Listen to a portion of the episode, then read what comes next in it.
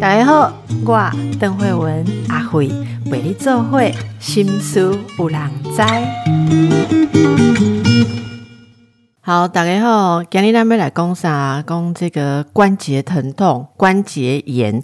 我们节目每隔一阵子就会请到专业的医师来服务大家这个身体健康上面的问题。尤其最近大家看不爱讲病，还很多人就是奇怪哦，因为疫情哦，不要这样子，不要因为疫情该看医生的不看医生，就写信来问哦，就说我们刚才去病然后虽然我们常常都会跟大家介绍一些健康的新知，可是还是呼吁大。大家不要因为害怕疫情，该看医生不看医生。好好的，这是今天 一开头先提醒大家，我们今天的医师是哪一位呢？是我们林口长庚的风湿过敏科的主治医师，我们黄韵如黄医师，你好。哎，你好，哎，听众大家好，哎，我是林口长庚风湿免疫科的黄韵如医师。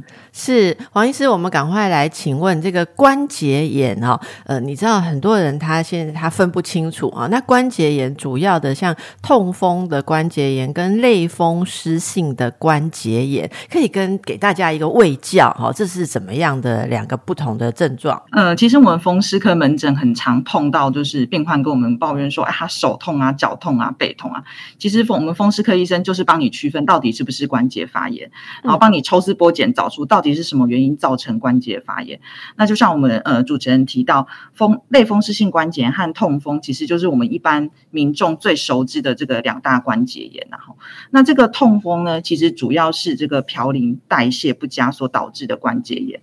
那代谢会因为个人的体质啊、饮食啊，哈，导致体内的尿酸会超过正常的呃程度，过高的话，有可能会沉积在各个身体的组织当中。你可能沉积在关节，造成痛风性的关节炎；可能沉积在皮下的软组织，会形成痛风石。那你可能沉积在肾脏中，造成肾脏的病变。那沉积在输尿管中，会变。形成肾结石。那如果病人发炎的关节很肿胀的话，里面很多积水，我们可以抽到关节液。那关节液。呃，抽出来做化验，可以在偏光显微镜底下看到这个像针一样的尿酸结晶的形状，然后呈现负偏光的情形，我们就是叫痛风。那如果说你没有水，没有关节液可以抽，那就是要问详细的病史。那一般痛风有很有特色的就是，它可能都不止一次，它可能都反复很多次，而且这个痛呢，都在几个小时内，就是一天内就会达到顶点，就达到最痛。有时候病人痛到跟我们讲说，他没有办法走路。那通常一开始都是只有影响到一个关节炎，然后关节会红啊、肿啊、热痛。通常最常见一开始都是脚趾头的呃第一根，就是大拇指那个地方会形成，就是痛风最常影响的地方。那少数的人，如果你都不去控制它，那身上就有痛风石形成。那影像学的检查、X 光或者超音波都可以帮助我们做诊断。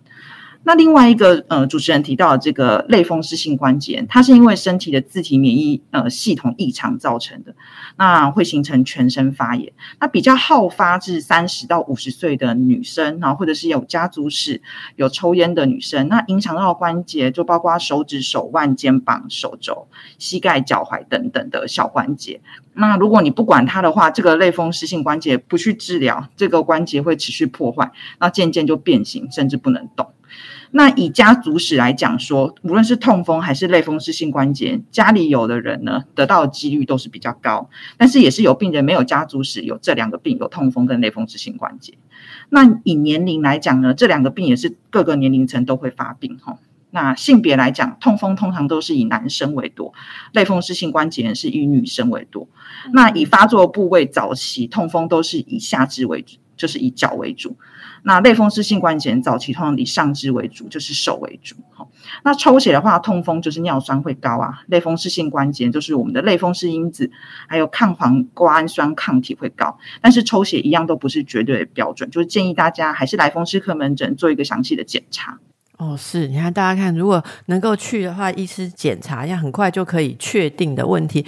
那呃，请问一下黄医师，这方面的问题，例如我们如果讲痛风啊，痛风性的关节炎，一般病人治疗的状况怎么样？您在看这些呃病患啊，会不会很多就没有好好的治疗啊？这一类疾病通常的病程跟这个配合治疗的状况如何呢？嗯。这个病的特色就是说，它一开始早期发生的时候，你就算不去吃药，它自己也会好。所以很多病人就会轻忽，他说：“哎，我不吃药，他自己也会好，我就不管它。”然后到最后呢，呃，其实我们痛风就是分四大阶段。第一阶段可能是没有症状的尿酸高，那大家可能是因为哦新生健检或者是去体检，公司健检才会发现说：“哎，我尿酸偏高。”但是这时候关节都没有痛。然后呃，我们一般的人口，反正百分之五的人就是尿酸会高，但是里面只有一半的人会关节痛，会痛风发作。那如果说你这时候其实应该就要去查说为什么你的尿酸会高，虽然你身上都没有哪边疼痛哦，到底是因为你本身有潜在疾病，你可能有三高的问题，你可能呃有心血管的问题，或者你本身肾脏功能不好造成这个尿酸高，还是你有服用一些特殊药物导致这个尿酸偏高？那在后来呢，这一半的人就会进入说，你可能会有呃急性的痛风性关节，这时候就是我刚刚讲到的，就你就算不吃药，他自己一天内也会好。那常常发作的地方就是脚的大拇指的地方。那这一类型的人，通常我们都是听到都是呃，大部分都是以男性为主。那女生要发作痛风，通常都是停经后，因为你停经前有荷尔蒙的保护，所以痛风一般就是不太会在停经前女生发作。那呃这一类病人呢，他发作第一次、第二次，哎，他就想说我不吃药就好，我就不管他。那这时候我们就进入这个痛风间歇期，哈，就是病人会一直反复发作。那通常都是几年内，哈，可能会有第二次。那你如果不管他，他发作间隔会越来越短，那每一次发作症状会越来越厉害。然后侵犯的关节数目也会越来越多，原本只在脚的哈，会慢慢的往上肢走，就是手也影响到了。然后到最后你都不理它呢，就会进入这个最后一个阶段，叫做痛风石的阶段哈。你都不理它，慢的话就是七八年之后，呃，身上的关节的地方或是皮下软组织的地方，就会呈现呃沉积一颗一颗像石头一样的痛风石啊，通常都是呈现就是乳白色或是米白色。你不管它，它越来越大，会破坏关节，造成。关节就是呃变形这样子，那呃我们这个痛风石也有会在那个耳朵形成的，然后所以是其实蛮严重影响外观的，有时候甚至会就是压到神经，造成一些呃手麻无力的症状这样子。嗯，那呃。一般我们会建议病人就是及早治疗，就是你要来医院评估一下自己的身体是不是符合到需要长期服用降尿酸呃药物的呃情况哈。嗯嗯。那一般如果呃开始服用降尿酸药物的话，我们就不建议停药哈。那你在长期服用降尿酸过程中中间即使有急性痛风发作，我们也不建议停药。那一般病人啊，这个对于这一类的治疗的遵医嘱率好不好？就他是不是一个？很多人会好好好治疗的病，还是是大家有各式各样的原因，容易会中断治疗，或者诶不吃药的人会不会很多？通常还蛮多的啦，吼。就我们在我们来来我们门诊要治疗，通常都是他就是痛风值很多，然后严重影响到外观。或者是他就是破掉流出像牛奶一样液体，或者严重感染的那种人，那他才会就是来到急诊，或甚至到住院，就是做就是治疗。那很多都是年轻男性啊，二三十岁男性，他可能本身就有在工作，那他可能就是吃一阵子，可能两三个月药，哎，他就觉得说，哎，我抽血好像尿酸值都达到了正常，然后我又没有痛，然后我就自己把药停掉。因为大家都很对于那种要长期吃药哦，很多民众都还是有一种概念，就是说啊，长期吃。吃药会很不好，尤其像痛风这个，很多人大家都会，呃，我不要说幻想啊，都会想象说他食物控制就可以了哦。那到底是，诶，大家应该怎么去判断？现在我们听众朋友里面，如果有人其实知道自己，呃，有这方面的问题哦，那可能如果没有在治疗啊，我们来来，呃，请教一下黄医师这个。真的就是必吃这个 purine 类的食物哈，就会好吗？哈，还是说，诶，当然，像您刚刚讲的，严重到那种程度的人，可能比较不会幻想说可以食物有这么大的改变哦。那一般刚开始的，例如说偶尔痛一痛又自己好的人，是可以不吃药，只有靠食物控制吗？呃，一般是还是要看他本身有什么疾病。然后我们就算很严格的饮食控控制的话，我们尿酸其实顶多降一。所以你的尿酸值如果数字很高，例如说十好了，那你很严格饮食控制，你吃低普林的饮食，那顶多到九九还是高啊，你还是有个风吹草动，你就很容易痛风发作。哦，所以食物上可以降的量很少，就是对对。那但是一般嗯，一般饮食还是建议要吃低普林的饮食啊，不是因为这样子你就去吃高普林饮食。那我们所谓的高普林的饮食就是三大嘛，我们都说我们在那个门诊都一直喂教病人，就是三大东西不能吃：动物的内脏类，哦，什么鸡心啊、猪肝呐，吼，然后再来就是酒，所有的酒普林量都含最都很高，那最高的是这个啤酒。那在第三个高普林的就是果糖，含有果糖的饮料，吼，手摇饮啊，吼，那些气泡水啊、气泡饮料等等的那些果糖很高，这三大东西都会造导致就是呃痛风会比较容易发作。那其他高普饮食包括一些火锅汤哦，煮酒的火锅汤，然后或是一些鸡精等等的。那这些还有待客的海鲜类，这些我们都会建议病人尽量就是少吃或不要吃啦。嗯，那像一般人说鱼，鱼是可以吃的吗？鱼的话要看种类，有一些特殊种类的鱼的话，它的普林量含量会比较。比较高，像什么白鲳啊、虱目鱼啊、乌锅鱼啊、白带鱼、鳗鱼这些，普林量就会比较高。那我们建议那个量可能就少一点，不要吃太多。哦，哦哎，不过你刚刚这样讲，我觉得大家应该很容易忽略果糖或是酒，酒酒可能大家比较知道哦，果糖这个。呃，也是会造成痛风，大家可能要好好的记起来哦，不然你都会不知道是从哪里 从哪里吃进去的。可是刚才听到医师说，你要靠食物控制，呃，其实是有限，就是食物控制可能比较像真的非常轻微，或几乎是在保健的层次了啦。好，那这个嗯，尿酸增加的原因，它就是一种体质喽，身体代谢出了问题喽，并不是他吃的很不对。是不是？嗯，应该说就是呃，导致体内普林或是嘌呤量增加的原因有很多。那有一成的人，百分之十的人是因为就是体内产生过多的普林。那这一类通常就是呃先天的基因有问题，就是可能通常都是婴儿或是小孩时期就发病，他先天没有代谢尿酸的酵素，是就是一种叫罕见疾病。那另外还有几个原因，像是呃。九成的人，大部分都是排出有困难，就是排出尿酸是有困难的。那一部分的人，他他就是肾脏功能有问题，他可能有慢性肾病，然后他没有办法正常的由我们的肾脏排出尿酸，所以这一类的人，呃，尿酸也会高。那其他还有一些先天的，嗯。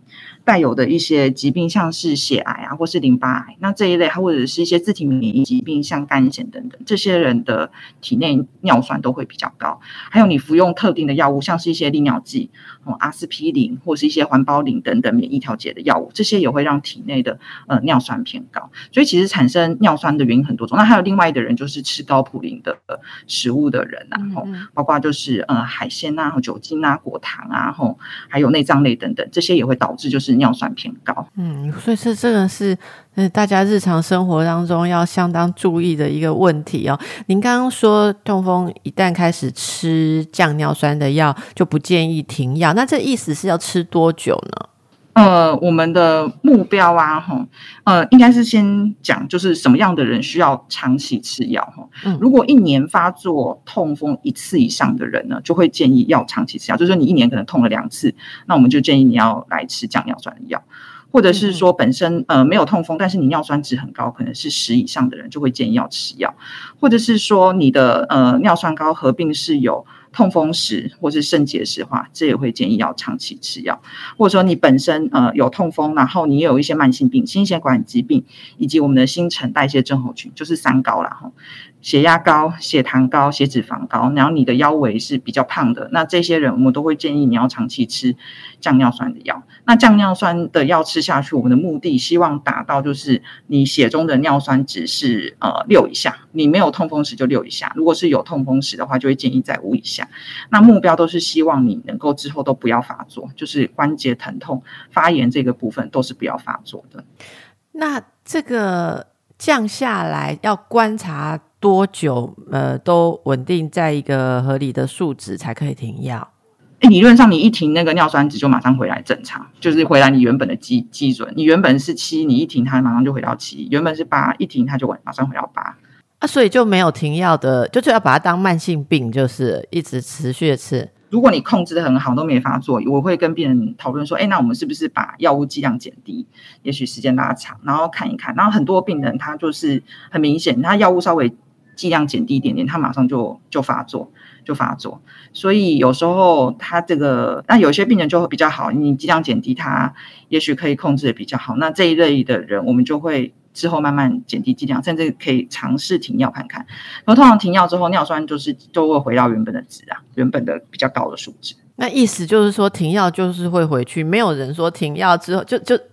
我不知道这个民众常会问一个字哦，所以我知道医师很不喜欢这个字，就是说那就没有根治喽，就是没有没有对我我知道我知道在门诊问这两个字，常医生的一句话惹怒医生，就是说这没有办法根治哦，但是大家还是会想要听这个这个问题，对不对？就是说没有办法啊，没有办法说呃，就最终就停药，就就都不用再吃了，没有这种情况。对，我们都跟病人讲说，你就把你自己当做是糖尿病高血压，你就是慢性病。他就跟我们一辈子啊，我们就和平共处。就吃，其实它很简单，它吃一颗药、半颗药，它就可以把你的那个尿酸降到很好，然后生活品质很好，都不会痛这样。啊，那个长期吃这个药，就是有没有其他要担心的药的副作用？因为现在是，嗯，现在吃的药应该还就还是那个秋水仙素类的嘛，对不对？哎，目前的痛风治疗有分急性跟慢性两大类。嗯，如果是急性痛起来的话，我们确实就会给病人吃一些消炎止痛药，然后秋水仙素。那肾功能比较好，没有办法使用这个药物的人，我们就会给他一些类固醇。那这是急性的治疗。那慢性的治疗就是长期的降尿酸的药物的话，那就有分呃两大类的药，一个就是抑制尿酸。产生的跟促进尿酸排泄的药物，那这个对阿哈药物的话，呃，抑制药物增加就是那个 allopurinol，然后还有那个 febuxostat，啊，增加药物排出的话就是 benzbromarone。目前台湾就是这三大药物，那也有一些针剂的药物，那通常都是病人住院啊，尿酸非常高，紧急需要给它降下来的时候才会需要用到这些针剂的药物。嗯，对。那药物的副作用还好吗？大家不需要很担心。目前的话，刚开始吃我们会呃看一下病人是不是有影响到就是肝功能。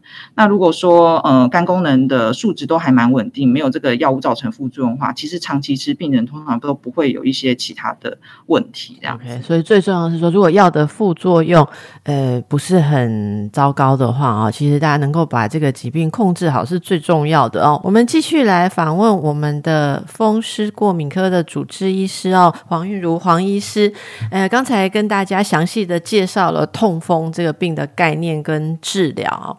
那这个很多人会说，嗯，像刚刚提到那个火锅汤啊、豆类啊这些日常生活啊，还有这个酒啊、果糖，这个预防大家要非常的注意。呃，有些人都会很，就是说，嗯，我又没有什么吃海鲜呐，怎么会痛风啊？哈，其实有很多应该要注意的部分。刚才大家如果有听到黄医师的解说，就会呃了解哦。那怎么吃呢？那这个有很多个部分哈。那我来这个为大家呃讨论几个一般我们。呃，会应该说大家会想象的观念，然后请医师来跟我们讲有没有正确的哈。第一个是说，诶，这个吃一些食物里面可以有一些中和尿酸的东西，例如说像芹菜啦，哈，那它这个碱性的成分是可以中和尿酸，这是对的吗？诶，我们一般食物啊，就是目前是啊，没有什么食物可以中和尿酸。哦哟，是，对对对，只有就是低普林的饮食，就是你让它摄取量。变少，那这还是从源头解决哦啊，所以那个不用大家很努力一直在水煎芹菜吃，这个是不吃心安的，没有吃有效的。然后你知道很多痛风的意思啊，很多痛风的人他拼命的吃苦瓜，哎，因为他说苦瓜是低普林的哈，然后这个又富含钾跟维生素 C 啦，他们呃据说也是可以加速尿酸的排泄，甚至在呃关节肿。痛的时候有消肿退热的效果，有吗？哦，对于关节肿痛消肿退热是没有，但所有的蔬菜都是低普林饮食啊，哦，所以基本上就建议就是大家可以多吃蔬菜。哦，好，那这样这样就了解，不是苦瓜有什么神奇，而是你多吃蔬菜本身在你的食物里面，呃，这些比较健康的东西占了一大部分，你的胃就不会要放那么多其他高普林的东西。好，这是啊，其实都是诶，从刚刚第一条讲到现在，都还是只有低普林食物哈，没有什么神奇。那我就不用再问下一个，例如说冬瓜可以加速消肿，这把不嘛哈？对对对，饮食基本上对于你的痛风呃是没有帮忙的啦。对对对，降。尿酸也没有帮忙啊。好，那下一个我干脆不要问好了。那还有呃，这个一种说法是说，吃玉米啊可以降低呃这个食欲，因为有富含膳食纤维，比较有饱足感，然后玉米热量又不高。这就像你刚才讲，这也是蔬菜的一种嘛，就是蔬菜的效果而已嘛，对不对？好啊，所以大家听了非常的失望，就是没有什么神奇的事情哈。然后当然，这个我我们通常哦，在我们的呃医疗。里里面都还是会有两个系统，很多人就会说，那怎么看中医？然后，那我们当然没有办法问西医师说看中医一般有没有效。其实，但我想问的是说，你不要因为一个不确定。呃，效果或不确定疗效的这个药方或药物哈，结果延误了你很明确好可以治疗的这个进程。那我们可以问的可能是这样：那如果是痛风的患者，在生活当中啊，有没有一些除了药物跟找医生之外，自己的一些紧急处理方法，让自己比较舒服一点？好，医生在门诊会有些什么样的卫教呢？就居家的部分有什么事情做起来？会比较帮助的呢？呃，一般我们会建议病人，呃，平常的话，你就要呃补充充足的水分，然后，因为你身体一旦属于缺水状态，像现在夏天很热嘛，吼，大家可能在外面走个路就流很多汗，你呃痛本身有高尿酸或痛风的人，他一旦缺水的话，痛风会比较容易发作，所以一般都会建议要多喝水。那本身有在吃这个降尿酸的药的话，也会建议要多喝水，因为它会帮助我们这个药物呃把肾脏中的这个尿酸排出，哈，这是一个。OK，所以不用刚刚讲的那些什么幻想可以排尿酸的，你就是多喝水。对，就多喝水就好。好，对对对，是。那如果说真的不小，呃，真的呃有一个身体的不舒服，然后导致说痛风发作的话，你可以做的就是冰敷哈，但是要小心，就是不要造成冻伤然后那冰敷会让我们这个关节的红肿热痛的症状会比较好一点。那一般呃，如果说通常是有痛风的人，然后那你是可以吃一些消炎止痛药，让这个呃痛风的关节炎让它发作会比较呃稳定一点哈。那一般我都不建议病人大痛的时候才去吃，通常都是一点点，你关节觉得好像快要发作起来的时候，你就先你就先吃消炎止痛药，先把它那个火先压下来，你不要让它就整个烧起来，那时候再去吃消炎止痛药效果就不好。但是同时你也要确认说你自己本身的肾功能是正常的。如果说你肾功能不正常，你又去吃消炎止痛药，那你这样子会呃对你本身的呃肾脏会造成更大的负担。嗯嗯。那那个关节哦，比方说像痛风下肢的关节有肿起来的时候，那个痛的关节是应该要休息，减少它的动作吗？呃，对，一般我们会建议在关节呃正在发炎的前几天内，病人会以休息为主。哦，就是先以就是先不要动，然后你也不要去承重，等到过了几天这个关节炎过去，你可能有吃药或者过过了几天他自己比较好之后，你再开始慢慢活动。所以一般都会建议在急性发作期就先休息为主。OK OK，休息为主哈。那医生有没有要提醒哦？就是有没有什么是很错误的？有没有看过就是病人？常见的、常犯的错误行为，常见的行为最常见就是你原本有在吃降尿酸的药物，然后在急性发作的时候自己把降尿酸的药停掉。那这种情况下呢，你如果在急性发作的时候又把药物停掉，这时候尿酸会有波动。那一旦有波动的话，这个痛风的关节炎的程度时间会拉长，然后痛的程度也会变更厉害。所以一般都会建议说，你有在吃降尿酸药的人，那你痛风的话，这个。药是不能停的，是不能停，就是继续吃，继续吃。OK，好，所以这是大家可以去呃，这个呃，好好的用正确的方法。像我有时候有时候听到有人什么那个关节已经是看就觉得他是痛风的关节炎，他居然说是缺乏运动，循环不好哈，然后还拼命的在活动啊、运动啊、重训啊、跑步啊，所以大家要好好有一个正确的判断，因为关节真的是很重要的事情啦哈。好，那呃，我们接着还要问一个问题哦，那这个控制体重跟痛风有没有关系？嗯。其实，呃，体重过重本身就是造成这个高尿酸或是痛风的危险因子之一啦。也就是，比较重的人，他比一般正常的人尿酸就是会比较高，会比较容易痛风。那呃，我们如果本身是有痛风的人，其实也很常合并一些就是体重过重或是心血管疾病的问题。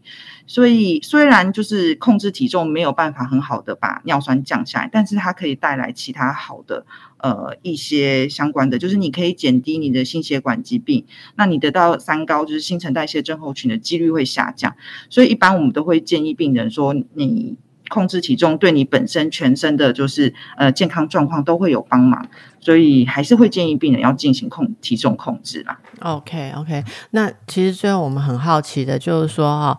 诶，像嗯您是这个嗯这方面的专家，对不对？生活上啊，哈，饮食上，呃，我们都会想象说，医师是不是过着很健康的生活，对不对？哈，例如说饮食上，医师是不是都吃什么神奇的饮食，像什么地中海饮食的形态啊，哈，然后还是有没有什么诶这个养生的秘诀？我觉得风湿过敏科主治医师的养生秘诀是什么？哦，这个地中海饮食最有。名最有名就是它可以控制这个心血管疾病那其实确实有很多人说，哎，既然它控制心血管疾病这么好，那地中海饮食可不可以套用到我们这个痛风的病人身上？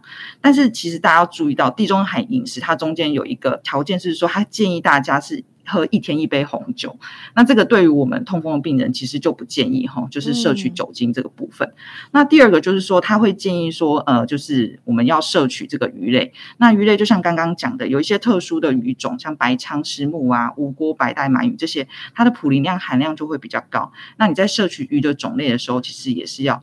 特别控制，那其实也有很多论文在探讨说，这种地中海饮食适不适合痛风的人。那他们建议是做微调型的地中海饮食，就是加入低普林饮食的概念，哈，就是。不要喝酒，然后摄取一些高普林的，像果糖啊，吼那个动物内脏啊，吼那这些东西就是要比较少。豆类也要减少吧，对不对？一般建议是黄豆的普林量含量比较高，就可能避免的话，就是黄豆这一部分特别注意就好。啊，其他的豆啊，像比较这种西式饮食的人，比方说，哎，早餐常常会吃什么鹰嘴豆泥啊，那个不是黄豆，那个是可以吃吗？那还好吗？基本上是还好，因为其实也是有人去做研究说，哎。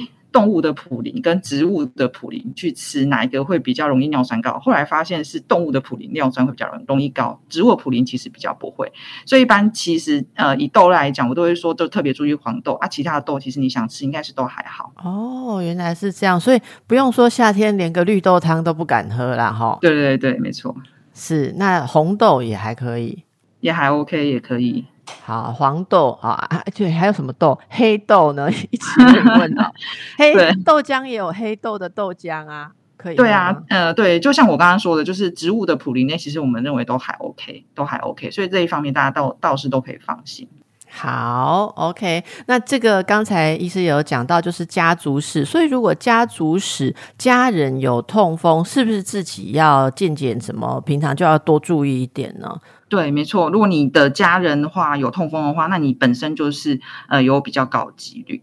那呃以其实一部分高尿酸来讲，其实跟种族跟基因是蛮有关系的。呃，像全世界尿酸最高的呃民族是这个。纽纽西兰的毛利人，然后那第二名其实就是我们台湾人，那也不是真的 对另类世界之光。所以其实我们台湾很多的人，他的尿酸血中的尿酸值都偏高。我现现在遇到最小的病人是跟我讲说，他国小的时候尿酸就很高，那其实就是跟我们的呃种族或是基因多少都有一点点关系。那既然知道我们台湾人很多人就是本身都会有这个尿酸偏高的呃情况的话，那你又有家族史，那你就要特别注意，如果你的下肢啊、大拇指啊、脚踝或者膝盖有红肿热痛的情况的时候，呃，特别你又是男性哈，那你就更要注意说，哎，你是不是就是有痛风，然后就尽早就诊，就是不要等它反复发作或是痛风时形成之后才来就医这样子。哦，是好。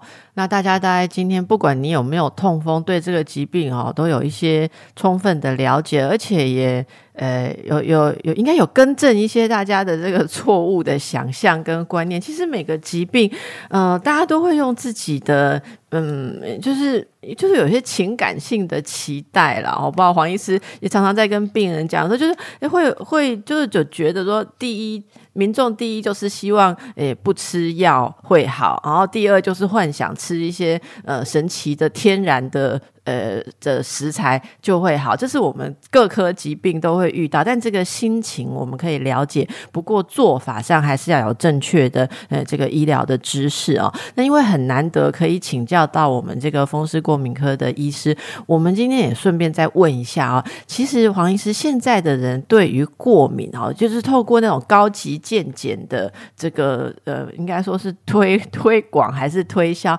很多人都诶会会讲说什么我。最近好多朋友都讲什么，他觉得他自己身体是慢性发炎，这个这四个字变得很流行。就说啊，你都不知道你怎么样，可是其实你你会怎么样，就是因为慢性发炎哦。什么？我我真的听到太多了，就是常常莫名其妙的疲倦也是慢性发炎呐，哦，脑雾也是慢性发炎呐，诶，掉头发也是慢性发炎啦，啊，或者是。呃呃体重的问题，反正大家都觉得自己有慢性发炎，那很多人会去做很昂贵的检查，就几百种的过敏源有没有？我们可不可以也趁这个机会帮大家导正一下在这方面的观念？应该有很多人也会拿着那种健检报告去找您吧，说：“哎呀，我我是对这个东西，呃，就是慢性发炎呢，慢过敏呢，这个这个黄医师怎么看？”对，我觉得就是 主持人提到，确实我们门诊很常遇到。但是其实要区分一下，就是其实这是分两个问题。第一个问题就是，呃，过敏其实不太会造成，就是刚刚提到的那些症状，就是疲累啊、掉头发啊这些。刚刚提到就是体体重减轻等等这些症状，其实比较偏就是自体免疫疾病有可能会。引发了一些症状，当然不不止这个疾病啊，不止自体免疫疾病会造成什么疲累啊、体重减轻啊、掉头发。那我们常常在很多就是自费的呃。检验当中看到，呃，验了好两三百种的过敏源。对，那对，但是我们真的有没有过敏？因为那些其实都是就是我们抽血去做，就是实验室里面检查。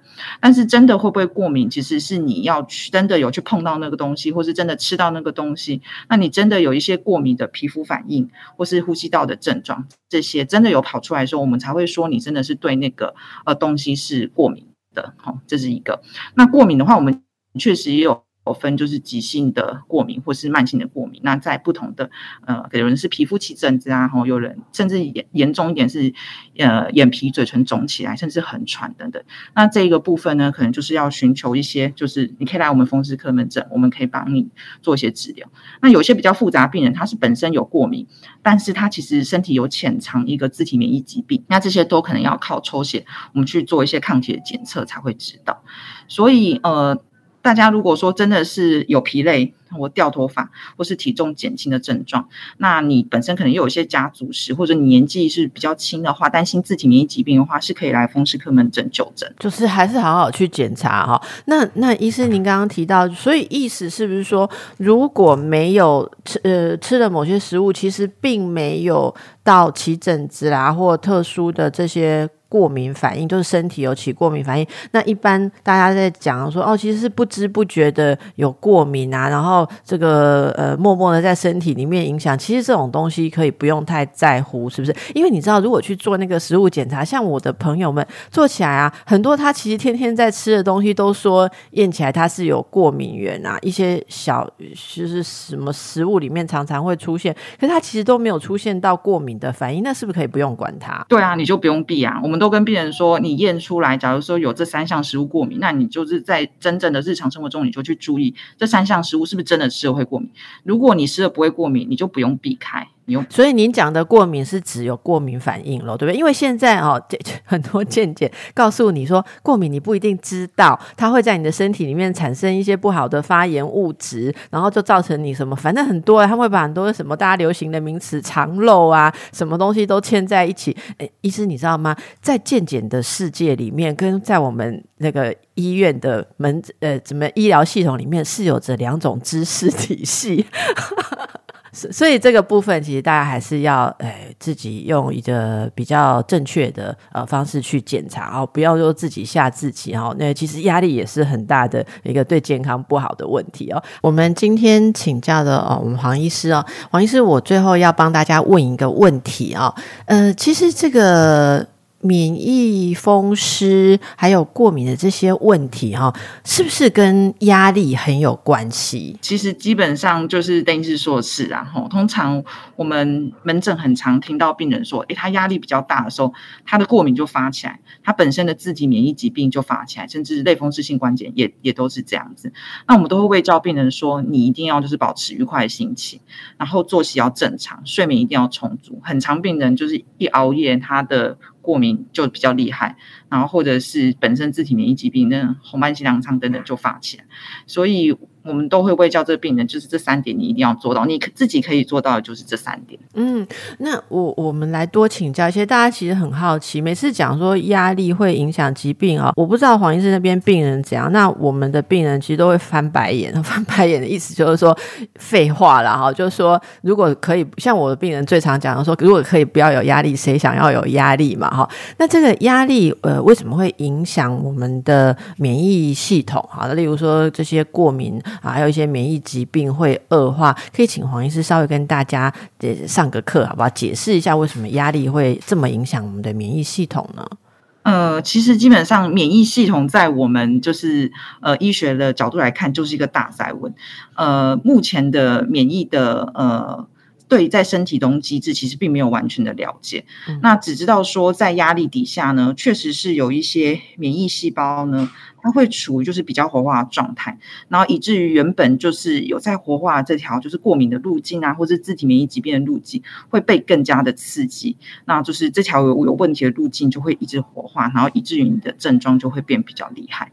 所以呃，但是真正详细的原因目前都是还是不知道的，只知道说，哎，我们临床上如果让病人处于一个心情比较稳定的状态，压力不要那么大的状态，病人是会比较好的。像有病人就跟我讲说，哎，他就是。看一些那个搞笑的综艺节目，他的 疼痛的症状就会比较好。我甚至还有一个更夸张的病人，是住院病人，然后那他本身是呃血癌，就是合并那个自体免疫疾病，他是攻击到视神经，就是眼睛就忽然就是在几天内就完全看不到。然后结果他就是在，因为他在医院嘛住院，他就是都没有好好的睡觉。那他就说他某一天就是拿到了安眠药，然后好好睡了一觉之后呢，隔天起来视力就恢复七八成。所以你就可以看到，就是压力对于我们这些自体免疫疾病的人的呃病况影响是非常非常大的。哦，是哦，这刚刚那个个那个案例真的太神奇了。其实大家平常都有点忽略那个睡觉哦，但是在意睡觉的人，其实我要补充一下，像我们精神科哦，那个。有些病人是太在意睡觉，结果造成很大的压力哦。其实这中间真的要抓到自己跟压力共处的一个方式，蛮不容易的。特别是身体如果已经有不舒服，像这些有关节的问题或是免疫疾病，大家会知道一定会心烦嘛。哈，呃，有一些病人就是每次去回诊的时候，很在意那个追踪的指数。黄医师在在那一端可能就是开检查，然后帮大家看报告，然后哦，诶，我们精神科有很多给这个。两边重叠的病人就会说，呃。呃，下礼拜要去听宣判，我不知道黄医生有没有听到这样子，就是就是宣判，然后那个指数稍微高跟低，就很像被宣判，然后那个马上那个精神压力的那个变动就很大。当然生病或身体上有些问题，真的非常的辛苦哦。可是我想特别帮大家问这个问题，就是也想要接呃黄医师的专长来提醒大家，治病很重要，可是你要维持住你自己的一个心情稳定，这恐怕是更大的考验哈，哎，其实最近疫情之下，嗯，很多人生活状态都改变哦。不知道，哎，黄医师这边看到病人门诊病人的样态有没有什么改变？有没有跟疫情有关的任何的改变？其实最最一开始疫情发生的时候，就是大概两三年前第一波台湾有的时候，那时候病人其实是不敢来医院的。那时候大家就是草木皆兵，然后，然后以至于很多病人他该拿药他没有来拿药，对，然后所以等到疾病发作的时候，他才万不得已他才来医院。然后那时候我们又要加大药物的剂量，让他的疾病能够被控制下来。那后来呃这两年。疫情就算再来一波的时候，哎，病人他就知道，经过前面那一波，他就知道说，哎，就算疫情来，我该吃药还 该药没了，我还是应该要回来拿药。因为如果你不吃药，造成疾病的呃情况有就是变差的话，那反而对自己本身的身体呃是健康状态是不太好。其实我觉得服药性跟两三年前比是有比较好一点。那在呃疫情的情况下呢，很多病人就会跟我讲说，他原本有运动习惯的，他就没有没有去运动，以至于他的体重就越来越高。那这个新陈代谢症候群就跑出来。那我就跟他讲说，哎，其实现在你疫苗三剂都打了，四剂都打了，那你该出去运动你就出去运动。你甚至现在很多居家运动，你看 YouTube 影片，你就可以在家做三十分钟的运动啊。那这样子对，呃，其实就是不要因为疫情影响到你原本要维持良好的健康的生活心态啊。啊，这真的是很不容易。那个有一个说法，那天看到人家给一个文案，上面写“居家防疫”，我给他圈起来说：“你打错字了。”那个“防疫”的“疫”打错，就对方说：“不好意思，我们是故意打这个字的，是什么？是溢出来的‘溢’，就是体重溢出来，肥肉溢出来，叫居家防疫啦。”哈，那，这个大家也要有，就是各种居家防疫的概念。呃，那大家今天听到了很多关于这个痛风，好，然后关。关节炎的正确的观念，有一些人哦，现在大家开始在各科都在关注这个所谓 long covid，就是染疫之后的一些。嗯，应该说没有办法很好解释跟预期，但是现在大家有一点呃，把各种各式各样奇怪的症状都会怀疑说是不是呃 long covid，是不是 covid 之后的症状？其实我看了一下，在在一般有被认为怀疑的症状里面，很多都跟贵科有关呐，哈。我不知道黄医师有已经开始到看到嗯，那种例如说有这个呃染疫之后的病人，他觉得他本来的。免疫风湿疾病发生什么样明显的变化，还是本来没有的？呃，开始被引发的，已经已经有看到这样的症呃这个病人了吗？因为染疫，然后导致说自己本身免疫失调状况，病人也是有。那本身原本有自体免疫疾病的人，确实得到这个，大部分病人都是比较轻微，像感冒一样，发烧、流鼻涕、咳嗽这样子。但确实有些人的症状就是会比较严重，他就说他喘和咳持续好几个月。都还没有比较好，那甚至确实脑雾的症状就是一直存在好几个月，也都有，也都有。那也有一些病人是因为他因为 long covid，他就是本身可能年纪比较大或有慢性病，他必须要吃到这个抗病毒的药。那他原本风湿免疫这个自体免疫疾病的药，他就停了，停了一两个礼拜之后，哎，他就觉得他原本的疾病的呃这些症状好像又慢慢跑出来，所以确实有时候会因为吃抗病毒药然后停药造成疾病发作也是有，对。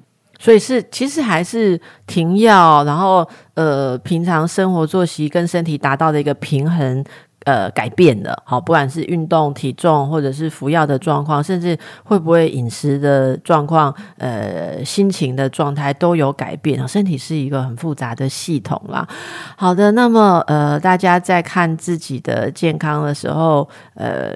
要有一种毅力 哦。我们今天听到，觉得其实要好好健康的活着，在很多的环节，你就是要有意志力哦。你不能说有一点问题你就自暴自弃，然后也不能够就是轻忽。那如果有家族史，我之前在访问其他医师的时候，我们有听众朋友后来回应说，为什么别人没有那种家族史？好，为什么我们家就有那种家族史？这个怨天尤人，我们就没有办法回答。但是我们带给大家专业的观念，那那大家可以用正确的方法，哎，好好的。来，呃，维护自己的健康，特别是疫情期间啊。刚才黄医师也提到哈，那医师们都不畏疫情，每天都门诊召开，好不好？好，所以大家该看医生的啊，还是做好防护啊。那不不用看的，就不要浪费医疗资源。好，今天非常感谢啊，我们的黄韵如医师，黄韵如医师服务于林口长庚医院，是风湿过敏科的主治医师。那么，谢谢大家，祝福大家。